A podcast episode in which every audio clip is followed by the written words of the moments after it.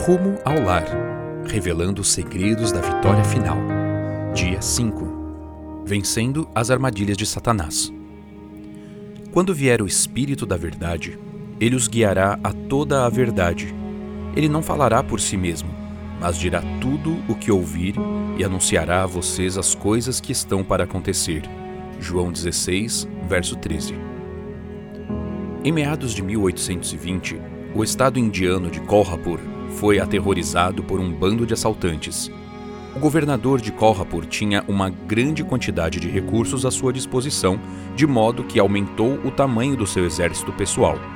Mesmo assim, o bando continuava assaltando seus tesouros e saqueando o interior do estado. Ninguém conseguiu pegar o líder daqueles assaltantes. Isso porque o próprio governador de Kolhapur era o bandido que procuravam.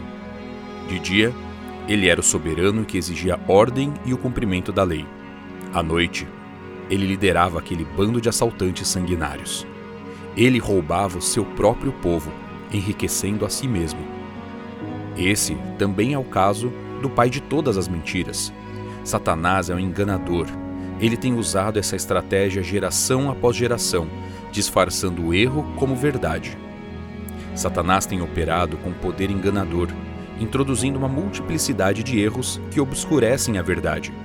Por meio de falsas doutrinas, Satanás consegue terreno para se firmar e cativa a mente das pessoas, fazendo com que se apeguem a teorias que não têm fundamento na verdade. Ao se aproximar o povo de Deus dos perigos dos últimos dias, Satanás consulta continuamente seus anjos quanto ao plano de maior êxito a fim de lhes transtornar a fé.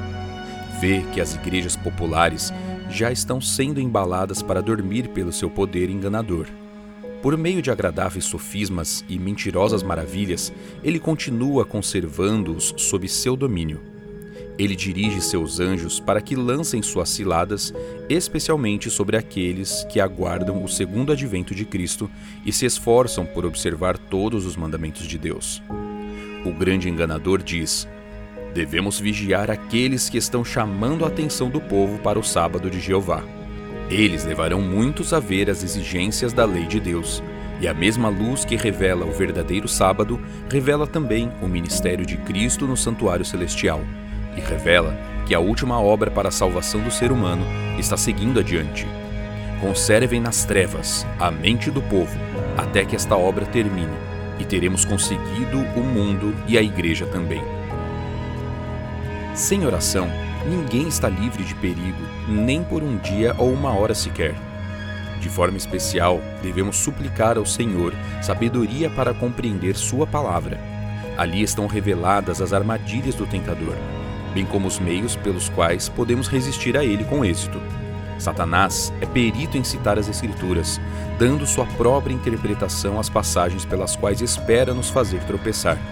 Devemos estudar a Bíblia com humildade de coração, nunca perdendo de vista nossa sujeição a Deus.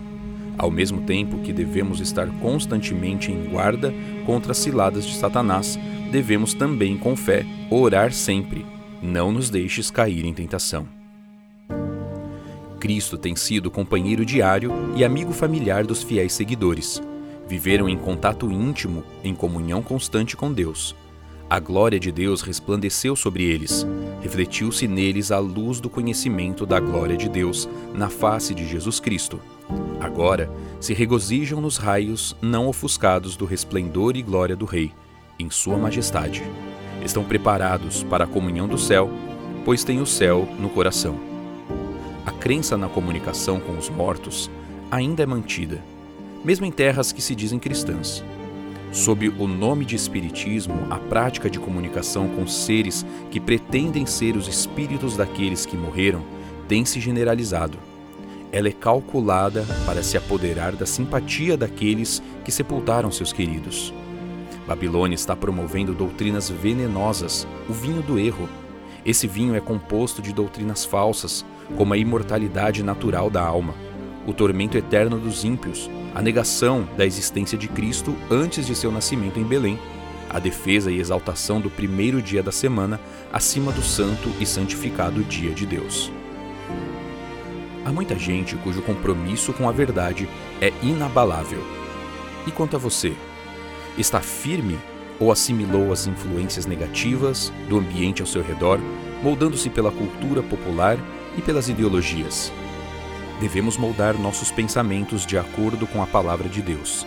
Devemos permitir que o Espírito Santo nos guie em toda a verdade e pedir que ele nos dê a capacidade de viver e proclamar as verdades reveladas. Por que não fazer essa escolha hoje?